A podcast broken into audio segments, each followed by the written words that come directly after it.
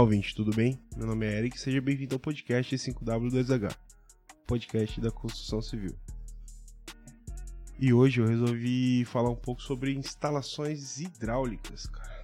Então, vai ser um pouco massivo, vai ser, vai ser um pouco complicado gravar esse podcast aqui, mas eu vou tentar ao máximo é, resumir para vocês aqui o dimensionamento de um projeto hidráulico.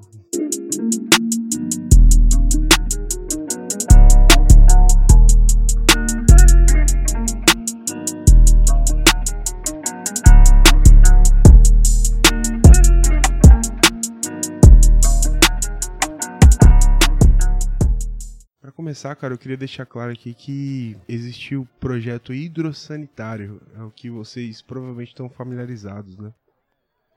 E assim, dentro do projeto hidrossanitário estão inclusos três tipos de projetos, né? Que são os, os projetos de água fria e água quente, que é o projeto hidráulico, projeto sanitário, é o projeto de esgoto, e o projeto pluvial, né? Que é o projeto de calha e tal. Então, assim, Hoje eu vou explicar para vocês um pouco sobre o projeto hidráulico, tá? Que é água fria e água quente.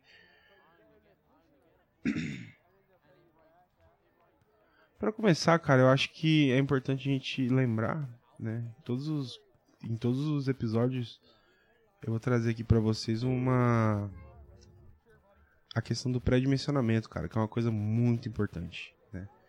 É você ter alguns dados antes de iniciar seu projeto, certo? Que dados são esses no projeto hidráulico? É a planta de implantação né, que você vai ter no projeto arquitetônico. Para você começar o projeto hidráulico, você tem que ter o projeto arquitetônico pronto, certo? Definido todos os pontos e etc. Né? Então, assim, com o projeto arquitetônico pronto, você vai ter acesso a uma planta de implantação. Nessa planta de implantação, quando você foi elaborar ela, provavelmente você foi no terreno fazer o levantamento, certo? Então, nesse levantamento, cara, é muito importante você ver o posicionamento do hidrômetro que a concessionária disponibiliza para vocês. Se quando você foi lá na em loco não tinha hidrômetro ainda, é, você deve fazer, solicitar para o seu cliente uma instalação, é, né, a ligação de água fria no, no ponto de água fria de alimentação da sua edificação. Então, assim, é, com o hidrômetro locado, você sabe que a partir dali vai começar todas as. Toda a distribuição de água da sua casa vai começar ali, certo? Então, tendo isso em mente, a gente pode continuar aqui na questão da determinação do tipo de alimentação. O que é o tipo de alimentação? Existem dois tipos: alimentação direta e indireta. Qual é a alimentação direta? É, você vai literalmente pegar uma tubulação que vem do seu hidrômetro e jogar ela direto na tubulação da sua casa, em todos os pontos de água fria no local. Né? Então, esse, esse tipo de projeto não é aconselhável pelo fato de que existem lugares que faltam água com uma certa frequência. Por algumas horas no dia ou um dia sim, um dia não. Então, assim, se você optar por esse tipo de projeto, projeto de alimentação direta, você tem que ter certeza que nunca falta água na, na cidade. Ou quando falta, falta tipo assim, sei lá, por meia hora, uma hora no máximo, entendeu? E tem a alimentação indireta, que é o que? É a alimentação que vem do hidrômetro, vai para um reservatório e esse reservatório distribui a água para sua casa. Esse é o mais aconselhável, né? E dentro da, da alimentação indireta existem dois tipos, né? Alimentação com reservatório, nos dois tipos tem que ter. Só que a diferença é que existe um tipo de alimentação com bombeamento e sem bombeamento. O que, que é isso? É a instalação de uma cisterna no chão, em que você vai construir uma cisterna enterrada com uma bomba de recalque, certo? E essa bomba vai jogar água para o seu reservatório. Aqui, para exemplificar esse projeto hidráulico, a gente vai tomar como base um sobrado, como sempre. Né? Acho que em todas as explicações de dimensionamento de projeto eu vou adotar um sobrado, porque é basicamente tudo o que você precisa para fazer dimensionamento. Se você sabe fazer um sobrado, você sabe fazer um prédio de médio porte e você sabe fazer uma casa. Então, assim, eu acho que dentro da explicação é, teórica disso aqui, acho que o sobrado é a melhor opção. Então, nesse tipo de escolha aqui, a gente já vai tomar uma pequena decisão que é a utilização de sistema de abastecimento indireto com bombeamento. E aí a gente vai abordar todos os, os pontos aqui que a gente precisa, tá? A primeira parte, como eu falei lá no começo, é a, de, a alocação do ponto de alimentação, que é o hidrômetro. Então você tem que saber exatamente de onde você vai tirar sua água, né? E aí você vai fazer a alocação da sua cisterna. Eu aconselho na lateral da casa ou no fundo, um local onde não. tipo assim, menos na garagem. Já vi casa de cisterna em garagem, cara, uma tristeza, mas enfim. Coloca a cisterna num local ali onde vai ter pouca circulação e que tem acesso para manutenção, né? Que toda casa precisa de manutenção, cara, é involuntário. Uma hora ou outra vai precisar. E aí, depois de colocar a cisterna, você vai colocar o seu reservatório. Como é um sobrado, você provavelmente vai jogar. Não, provavelmente não. Com toda certeza você vai jogar ela no segundo pavimento, né? Que daí ela atua por gravidade. Então, assim, um local indicado, bastante indicado para alocação do seu reservatório, em casos é, sem muita. Sem muita intempérie, é a questão do, da alocação do reservatório no banheiro, em cima do banheiro. Através de uma laje né? Porque o banheiro é o local da sua casa em que vai ter menor, menor área. Então você fazer uma laje naquela região é barato, entendeu? Então, uma boa alternativa é você fazer uma laje no reservatório. Caso isso não seja possível, nem viável, nem a opção do cliente, você pode colocar numa viga, né? Você pode apoiar o reservatório em cima de uma viga. E aí você faz uma plataforma de madeira ou algo do tipo. O importante é que ela esteja bem equilibrada, né? Pra não correr o risco de cair quando estiver cheia. Então, assim, é, locando reservatório, você vai alocar o boiler, né? Vamos trabalhar aqui com água quente também. O que é o boiler? Boiler é o sistema, é um dos tipos de sistema de alimentação de água quente. O bom do boiler é o seguinte, ele é um sistema fácil, de fácil instalação e barato, né? Então, o boiler trabalha aí com energia solar, né, através de placa solar, que é basicamente uma serpentina de cobre que fica dentro da placa. E aí a função do boiler é levar a água fria até essa placa, fazer com que a água passe por toda a serpentina e volte para o boiler e distribua a água quente para sua casa. E assim, para você locar o boiler, uma das acho que a única é, premissa é que ele esteja a no mínimo um metro mais baixo que o reservatório, né? Então, quando você for locar o reservatório, você tem que pensar que um metro abaixo tem que ter o boiler. O boiler ele tem que ter uma pressão, uma certa pressão, para poder ser alimentado, certo? E também um metro abaixo da placa, porque a placa atua também por gravidade. Então, a água do boiler vai passar pela placa e vai voltar pro boiler. Então, assim, você tem que ter esses desníveis sempre em mente na hora que você for alocar eles no projeto, tá? Depois disso, cara, você vai determinar os pontos de água fria e água quente. O que são esses pontos? Chuveiro, torneira, vaso, pia, máquina de lavar, etc. Nos pontos de água fria é necessário que você coloque em literalmente todos os pontos que você quer alimentação de água na sua casa, beleza? Nos pontos de água quente que são recomendados chuveiro, lavatório e pia de cozinha. Só, tá? Não tem por que você colocar água quente na lavanderia, por exemplo. Não tem necessidade nenhuma de ter água quente ali. E na pia da cozinha é raro, é bem raro na verdade, mas tem gente que opta por colocar. E os pontos essenciais de água quente são lavatório do banheiro e chuveiro, certo? Às vezes tem, na maioria dos casos as pessoas utilizam o boiler só para o chuveiro. Então, vai da opção do cliente e vai da, da sua determinação na hora de elaborar o projeto, né?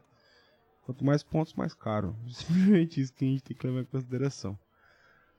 É, quando você determina os pontos, isso, isso tudo eu tô dizendo para tu locar. Tipo assim, não tô dizendo para você baixar bloco nem nada, é só você ter em mente ali com uma simples linha no AutoCAD ou com o próprio bloco de o próprio bloco de de arquitetura, saber onde você vai ter que colocar esses blocos, certo? E a instalação de água fria e água quente acontece o quê? Ela acontece geralmente de 3 a 5 centímetros para dentro da parede. Então você faz um offset ali de 5. Trabalha com 5 que você vai na certeza. Eu trabalho com 3. Mas 5 é, um, é um tamanho aconselhável. Até hoje não sei dizer porque eu trabalho com 3, mas enfim. É, usa 5. Tá? Na, na, via das dúvidas. E aí, cara, quando você determinar esses pontos, você vai determinar as colunas. O que são colunas? São os pontos em que a água sai do barrilete de distribuição e desce para a parede, né? Que é, a partir dali você vai ter um registro de gaveta que vai interferir na alimentação dos pontos de água. Né? Esse registro de gaveta serve para quê? Para fazer manutenção, cara. Se estourou a torneira, estourou o cano, você não precisa desligar a água da casa inteira. Você simplesmente fecha o registro, faz a troca da peça e coloca de novo. Então, obrigatoriamente, quando você está fazendo projeto hidráulico, toda coluna tem que ter um registro, certo? Se não tiver, você vai ter problema no futuro. Então, assim, não é uma economia de 50 reais que vai fazer você, vai fazer você ter uma economia muito grande na obra. Então, coloque registro, ok? A partir do, da, ter, da, termina, da, determinação de todas as colunas de água quente e água fria, eu recomendo que você coloque aí no mínimo uma distância de 20 centímetros entre uma coluna e outra de água fria e água quente para você trabalhar numa segurança, tá? Aí depois de você colocar as colunas, você vai colocar os, os barriletes, que é nada mais é do que a distribuição da, do reservatório para a coluna, para todas as colunas da casa, e do boiler para água quente para todas as colunas de água quente da casa. E assim, como é que funciona essa ligação? A água entra para o reservatório através do, da alimentação da bomba e ali ela fica armazenada e a partir dali ela atua por gravidade na distribuição da água da casa, certo? Quando a água sai do reservatório, você coloca um T antes do barrilete, que esse T vai para o boiler.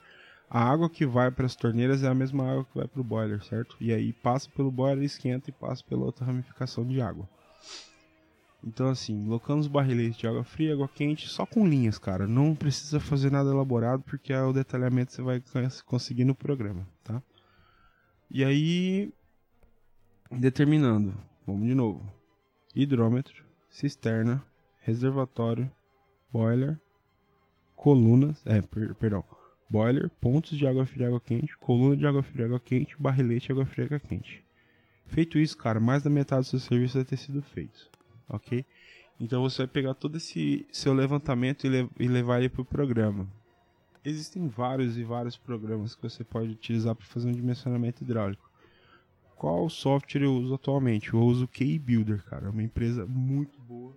Todas as dúvidas que eu tenho com relação ao software, existe um site da Auto TI que eles explicam basicamente todos os erros e ensinam você a resolver esses erros. Então, assim, eu opto pelo AutoQI pela questão da acessibilidade, pela questão da simplicidade e pelo suporte. O suporte é essencial, ok? Existem vários softwares, existe o Revit, existe o CPCAD, e esses softwares eu sinto uma leve falta de suporte, entendeu? Então, se você usa esse software, beleza, mano, tá no caminho. Mas vamos seguir aqui no raciocínio, senão a gente vai chegar a lugar nenhum. Lançando ele no software, a primeira coisa que você vai fazer é importar a arquitetura com seus pontos determinados. Coloque ele em escala conforme o programa exige. E aí você vem e loca o hidrômetro conforme a sua concessionária. O que, que o hidrômetro tem que ter? Ele tem que ter um cavalete. Geralmente, tá? Geralmente vem uma tubulação flexível da rua, que é a distribuição de rede do seu bairro, da sua cidade. E aí passa por esse cavalete passa pelo hidrômetro, faz a contagem da metragem cúbica da, da água e aí vai para sua casa. Então é o método que a concessionária tem de fazer o registro do consumo de água da sua casa, ok? Passou pro reservatório, pro hidrômetro, você vai pro reservatório. Esse, esse reservatório, cara, ele exige um certo cálculo. Esse cálculo não é nem um pouco complicado. Você só precisa ter na cabeça duas coisas população que ocupará a edificação e consumo per capita, em litros por dia. Como é que você vai determinar essas coisas? A fórmula é CD igual a P vezes Q, tá na norma. O P é a população que ocupará a edificação. Essa população é determinada da seguinte maneira. A primeira. Existem várias formas de determinar isso aí, mas o aconselhável é você seguir a norma e depois seguir a necessidade do cliente. Como é uma casa, você vai perguntar para o cliente quantas pessoas moram lá, certo? Mas o cálculo que você deve levar em consideração é considerar duas pessoas por quarto. Se a casa tem três quartos, são seis pessoas. Na hora de definir a quantidade de pessoas é basicamente isso. Pega a quantidade de quartos e multiplica por 2. 3 quartos vezes 2, 6 pessoas. O consumo per capita, cara, é determinado pela norma. Eu vou falar aqui para vocês alguns itens padrões que são levados em conta no, no, dimensionamento. Alojamento, 80 litros por dia. Casa popular, 120 litros por dia. Residência, 150 litros por dia.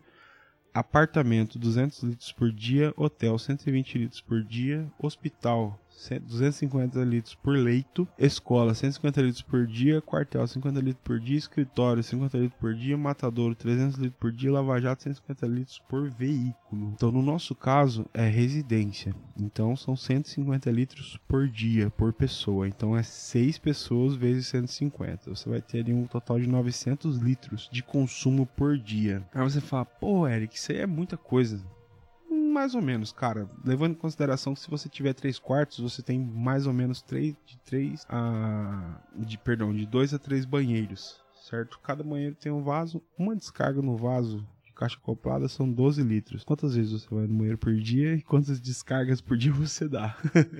E também tem a questão do banho. Tem gente que demora muito do banho, tem gente que não demora nada. Então isso depende muito da pessoa. Mas você vai ter que levar em consideração sempre o pior caso. Então temos aí o número 900. Esse 900 não é simplesmente pegar ele e mandar. Por quê? Você tem que ter uma margem de segurança, certo? Então você tem que calcular para mais ou menos dois dias. Então é 900 vezes 2. 1.800 litros dia você considera de consumo. Esses 1.800 precisam de um reservatório que adequa tudo isso. Então você tem que ter ter um reservatório de 2 mil litros, certo?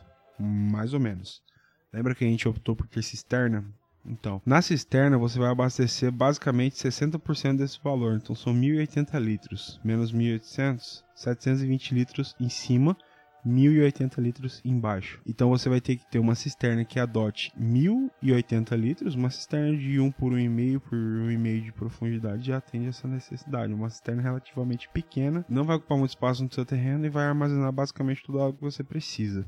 E aí 720 litros em cima, um reservatório de 1.000 litros adequa. Então você literalmente tirou 1.000 quilos de peso de toda a sua edificação. Então, o que, que a gente já tem aí como valores é, determinados? Cisterna de 1,5 por 1 por 1,5 de profundidade. A gente tem uma, um reservatório de 1.000 litros em cima, um hidrômetro direto da concessionária e aí tubulação. Beleza, vamos pensar. A tubulação de alimentação, que vai do hidrômetro até a sua cisterna, é de basicamente. Mano, eu nunca usei maior, sinceramente. 25 milímetros. O cabo de. O cabo, perdão. O tubo de alimentação, que vai do hidrômetro da cisterna 25 milímetros, chega na cisterna, abastece, tem a bomba sapo. A bomba sapo, existe um cálculo da norma também para você determinar a potência dessa bomba. Mas, como a gente está aqui num podcast informal, eu posso te dizer que na maioria dos casos o seu cálculo vai dar 0,5, que é meio cavalo. Uma bomba de meio cavalo atende e muito bem a sua necessidade, certo? Uma bomba de recalque de meio cavalo. Ela dentro do reservatório, então você vai optar por bomba sapo meio cavalo que vai sugar toda a água e vai jogar para cima. Essa bomba pode ser feita com cabo. Nossa, eu tô com cabo na cabeça hoje, gente, me perdoa. Essa bomba pode ser recalcada a água para cima com o tubo 25 também, tá? Pode ser 32, pode ser 25, mas 25 é ideal, você vai pagar mais barato e, e enfim, é isso. E aí essa, essa, essa tubulação vai até o reservatório. Do reservatório você vai precisar de uma tubulação maior. Por quê? Por conta da distribuição da água. Existem vários pontos na sua casa que precisam de alimentação ao mesmo tempo. Às vezes pessoas estão tomando banho ao mesmo tempo. Às vezes o boiler está tá necessitando de uma quantidade maior de água. Às vezes tem. Você está lavando roupa está com a torneira da lavanderia aberta, você está com a torneira da pia aberta, você está com a torneira do, do, do, chuveiro, dois chuveiros funcionando, tem gente no banheiro, enfim. Tubulação de 32. Tá? Não mais que isso, por favor. Uma casa pequena, certo? Então, você tem aí tubulação de alimentação 25, tubulação de distribuição 32. Essa tubulação de 32 vai até a coluna. Da coluna para baixo, até o registro, você faz uma redução de, 20, de 32 para 25. Por quê? Quando você tem uma tubulação de 32, você tem uma vazão X. Quando você reduz a tubulação, você diminui a vazão e aumenta a pressão, correto? Então, essa malandragem aí que a gente faz é para ter um ganho de pressão no final. Entendeu? Então, se você coloca 25 no barrilete e 25 na parede, você não tem um ganho de pressão, porque a vazão continua sendo a mesma. Então, quando você reduz de 32 para 25, você ganha uma pressão a mais e aí isso ajuda você na pressão do chuveiro. Por quê, Eric? O chuveiro é o ponto mais crítico da sua casa. Ele tem que ter uma pressão mínima de 1 MCA para se tornar confortável, certo? Então, assim, chuveiro sem pressão não tem graça nenhuma de tomar banho, todo mundo sabe disso. Então, 1 MCA no chuveiro é a pressão ideal, certo? Isso é bem difícil de conseguir quando você faz toda a tubulação de 25 na sua casa, tá? É... Continuando aqui, eu tenho que falar um pouco mais sobre o reservatório, cara. Você entendeu que o reservatório é a parte chave do seu projeto hidráulico. Por conta de acidentes e manutenção, o seu reservatório precisa, precisa ter um exaustor e precisa ter um tubo de manutenção, certo? Então, para que serve o exaustor, ou extravasor, ou ladrão? Quando a água vem da alimentação da bomba para sua caixa d'água, para seu reservatório, ela é limitada através de uma bomba. Às vezes essa bomba dá problema, certo? E quando essa bomba não funciona, perdão, perdão, perdão, perdão. Quando a água vem do seu reservatório, do, da sua cisterna para o seu reservatório, ela é limitada através de uma boia, certo? E geralmente essa boia dá problema. Tipo assim, é muito difícil, porém pode acontecer. Um dia acontece, cara. É isso que você tem que levar em mente. Então, assim, quando essa boia dá problema, o seu reservatório começa a encher, encher, encher, encher. E a sua, bo e a sua bomba não vai parar de jogar água nele. Por quê? Porque a boia não está funcionando. Então, quando isso acontece, o seu reservatório transborda. Quando ele transborda, ele joga água na sua casa inteira. Você perde todo o forro, o forro de gesso ou PVC que você instalou. Você vai molhar a casa inteira, você vai ter um problemão. Então, assim, para que serve esse exaustor, extravasor ou ladrão? Ele serve para quando isso aconteça, a água suba até um determinado nível. E esse ladrão é uma tubulação que vai do, da, da parte mais alta do seu reservatório até fora da sua casa. Então, quando esse reservatório querer transbordar, ele vai correr pela tubulação de exaustão e vai jogar água para fora da sua casa. Sua casa vai estar tá sequinha, vai estar tá limpa, vai estar tá tudo ok. Certo? Então, assim, ele meio que salva a sua vida. Então, coloca a porra do exaustor, extravasor ou ladrão na sua casa, certo? É... E ele também serve para ganho de pressão atmosférica. O que é a pressão atmosférica? Ela trabalha da seguinte maneira: a gravidade vai trabalhar no seu, no seu reservatório. Quando você deixa ele completamente vedado, você tira a pressão atmosférica da sua caixa. Então a gravidade não vai atuar direito ali. Então quando você coloca um respirador ali, entra ar e aí o ar vai fazer o trabalho de empurrar essa água para baixo e aumentar a pressão da sua água. Entendeu? Então assim, a gente tem que jogar a favor da pressão atmosférica.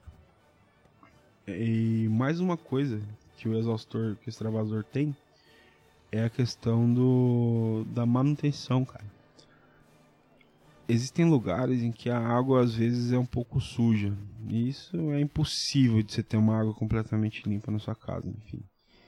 E aí, com o tempo, essa caixa d'água, esse reservatório vai precisar de limpeza, entendeu? Então, quando isso acontecer, você desativa a bomba, você desativa a boia, extravasa toda a água através do ladrão, faz a limpeza da sua caixa d'água, deixa ela brincando, deixa ela brilhando, perdão, e aí você volta a usá-la corretamente, entendeu? Isso acontece com frequência, cara. É bom você fazer aí, sei lá, uma manutenção anual. Eu já trabalhei com manutenção, cara, e eu já vi coisas bizarras, coisas assim extremamente nojentas que aconteceram por falta de manutenção. Então assim, é muito importante você ter em mente que a sua casa ela necessita de manutenção elétrica, hidráulica, sanitária, entendeu? Manutenção predial, tudo isso é necessário, cara para que você faça uma boa utilização e sua casa seja conservada. O próximo passo é você dimensionar o boiler. Não adianta você simplesmente colocar um boiler que você quiser que não vai resolver, não, certo?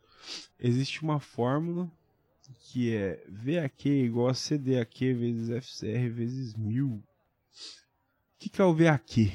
É o volume do aquecedor em acumulação em litros. O que o CDAQ é o consumo diário de água referente a edificação em metros cúbicos. O FCR é o fator potencial de capacidade do reservatório em decorrência do consumo de água quente, em porcentagem. E o, C, o 1000 é a conversão de metro cúbico para litro. Então, assim, cara. Basicamente, em residência, o boiler tem que ter um quinto da capacidade de água da sua casa.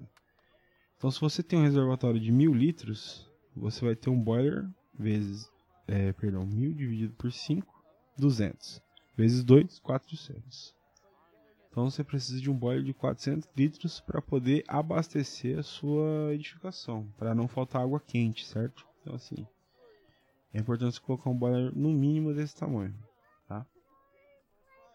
E aí o programa vai te fazer você lançar o boiler, e aí você vai fazer o lançamento dos barrilhetes pré-determinados conforme a sua arquitetura. Lembra que você fez o lançamento das linhas? Você vai substituir essas linhas por tubulação, certo? Você não vai precisar fazer nada no olho, vai estar tá tudo certo. e aí, cara, o K-Builder tem uma parada bacana que eu gosto muito, que é a determinação de pontos automática. Você lança um detalhe isométrico no seu banheiro, determina o ponto onde está alocado o seu chuveiro, o seu vaso e a sua pia, e ele lança simplesmente automático todo o isométrico da sua casa. Tá? Então, assim, é um programa maravilhoso. Eu não estou ganhando dinheiro para fazer isso aqui, na verdade eu pago e pago bem caro por esse programa. Inclusive, gostaria que ele fosse mais barato, mas enfim. Vamos continuar o podcast. E aí, cara, você vai dimensionar através do programa e ele vai te mostrar alguns erros de pressão, alguns erros de lançamento, alguma conexão errada. Então, assim, você vai trabalhar no sistema BIM, então você vai determinar todas as conexões, todos os pontos de alimentação, vai calcular as pressões, ele vai dimensionar para você o diâmetro do tubo, ele vai fazer basicamente tudo que você precisa na parte de cálculo. E aí, cara, você tendo o projeto 100% aprovado, nós vamos para a plotagem. A plotagem, mano, é a parte mais importante do seu trabalho, cara. Eu vejo cada barbaridade no dia a dia que é difícil de acreditar. Quando você faz um projeto hidráulico, você não precisa ter na planta baixa sofá, cama, mesa, armário, grama, jardim. Nada disso. O que, que você precisa colocar na planta de um projeto hidráulico? Pia, vaso, chuveiro, máquina de lavar, tanque de lavar roupa e pia. Só, mano. Pelo amor de Deus. Deixe seu projeto limpo. Se possível, tire até as portas. Certo? E eu nem coloco porta. Eu arranco as portas todas e mando a planta mais crua possível. Por quê? Porque você não precisa mostrar sofá num projeto de instalações, você precisa mostrar sofá num projeto de layout, mano. Entendeu? Então, assim, se já tem a planta de layout, pra que, que você vai ter o sofá ali? Ah, mas fica mais bonito. Mano, não fica, fica uma bagunça. O projeto hidráulico tem que mostrar tubo, conexão, registro e ponto hidráulico. Só. É isso, mano. Para as outras coisas, os outros projetos vão mostrar as informações que precisam, certo? Então, se eu pudesse dar um conselho para vocês hoje é literalmente isso aí. Todo projeto que tu for fazer, coloca somente o que você dimensionou. Em projeto elétrico, tira, tira vaso, pia, chuveiro, tira, pia. tira é, máquina de lavar, tira tanque, tira porta, tira tudo, deixa só eletroduto e fiação. Em projeto hidráulico, tubulação. Projeto sanitário, tubulação, certo? E pelo amor de Deus, não mistura projeto hidráulico sanitário, que você vira uma bagunça da porra. Com o projeto dimensionado, cara, e organizado dentro da escala, você vai fazer as pranchas. Eu aconselho sempre a utilização de prancha A1, tá? O que, que você precisa ter nessas pranchas? Primeira coisa, a planta dos barriletes e reservatório. Na planta baixa você loca toda toda a passagem de barrilete, coluna, locação de reservatório, cisterna e boiler, certo? Mais nada, não precisa ter texto de, de tubulação em parede, tá? Então, essa planta, ela precisa estar tá limpinha, precisa estar tá bonita, para você poder transparecer isso pro seu construtor. Quanto mais simples, melhor. Se tiver fácil para todo mundo entender, o pedreiro ou o encanador vai seguir o seu projeto. Então, é importante que vocês tenham a mesma linguagem. E aí você vai lançar os detalhes isométricos nas plantas de todos os pontos, eu aconselho você a utilizar é, um detalhe isométrico e um corte para cada cômodo que tem tubulação, certo? Um, um isométrico para o banheiro, outro isométrico para o banheiro, isométrico para cozinha, isométrico para lavanderia. Em torneira de jardim não precisa, porque sinceramente é só uma torneira, então não precisa ter um, um, um isométrico daquilo lá para você poder explicar o pedreiro que você quer uma torneira ali. E aí, cara, você vai ter que fazer o isométrico geral por pavimento, certo? Pavimento superior, pavimento terra. E aí esse isométrico geral vai fazer com que o construtor tenha uma visão ampla de toda a tubulação. Então ele vai ter ali uma noção de onde está passando todos os tubos, se isso já não estiver bem claro na planta de barriletes, certo? E aí, com isso, você já determina praticamente o projeto inteiro. Então, o que, que tem que ter? Planta abaixo dos barriletes, isométricos de todos os pontos, isométricos gerais. Só. E um detalhe do reservatório. Que não é detalhe de reservatório, você vai incluir ali o exaustor, né, que tem que ter no projeto, é, a posição da alimentação, posicionamento da boia e posicionamento da distribuição. Só. Coisa simples, básica e objetiva. E aí vai ter que ter um detalhe do boiler para ver onde que é a locação dele em corte, né? Para o cara ter noção da altura. O isométrico já mostra também, mas é legal você botar um detalhe? E aí um reservatório inferior, né? A cisterna, você vai ter que colocar as dimensões da cisterna. Você tem que colocar que ela deve ser impermeabilizada, cara. Você não quer beber água contaminada. a água em contato com o solo ela contamina. Então, impermeabiliza sua cisterna que ninguém vai ter doença, certo? E aí você coloca ali a altura da boia, da boia, perdão, da bomba. Cara, eu tenho um problema sério em deve ser dislexia essa porra, sei lá. Mas enfim, eu acredito que vocês estejam me entendendo. vai ter ali o posicionamento da bomba. Ela deve ficar de 20 a 30 centímetros do fundo da, do reservatório para ela captar bem a quantidade de água, tá? E tem uma coisa, cara, na bomba, que é o seguinte. A bomba sapo não precisa, mas se você optar pela bomba de recalque externa, você precisa de uma peça chamada pé de crivo na ponta da tubulação que vai sugar a água. Por que esse pé de crivo? Esse pé de crivo vai resolver praticamente todos os problemas. Se você colocar só um tubo lá, essa bomba não vai funcionar. Então usa o pé de crivo e aí você vai ter todo o seu sistema dimensionado e plotado, cara. Coloca seu nome, assina, faz a RT e seja feliz. Cara, consegui fazer um, podcast com menos de 40 minutos. Tô orgulhoso de mim mesmo. Eu espero que você tenha entendido, cara. Eu tentei falar o mais rápido possível e o mais genérico possível. Por quê, cara? Porque eu quero que isso aqui seja um podcast dinâmico, um podcast que é interessante de você ouvir, certo? Se você tiver alguma dúvida, bota lá no comentário, me chama no Instagram, vamos trocar uma ideia. Meu Instagram é ericeduardo.user, E-R-I-K Eduardo.user, tudo junto. Meu Instagram é esse, tá? Eu não vou fazer Instagram para esse podcast porque não deu muito certo no outro, então não vou fazer nesse aqui. Ouça a gente em todas as plataformas, cara. A gente está disponível no Spotify, no Deezer, no Apple Podcasts, no Google Podcasts, no Anchor, no Breaker. Ai, tem mais algum. Eu não vou lembrar agora. Mas é esse aí que você tá ouvindo. Muito obrigado por estar me acompanhando até aqui. É, eu peço perdão por ter esquecido de. Esqueci não, não, eu não gravei, não postei podcast semana passada porque eu tava com. Tipo, eu tomei a vacina do Covid, tá ligado? Então eu tomei AstraZeneca. E a AstraZeneca me derrubou. Então, assim, eu não consegui gravar nada no final de semana, no outro também não. Tô gravando hoje e, se possível, posto hoje também, tá? Muito obrigado por ter ouvido até aqui e até o próximo episódio.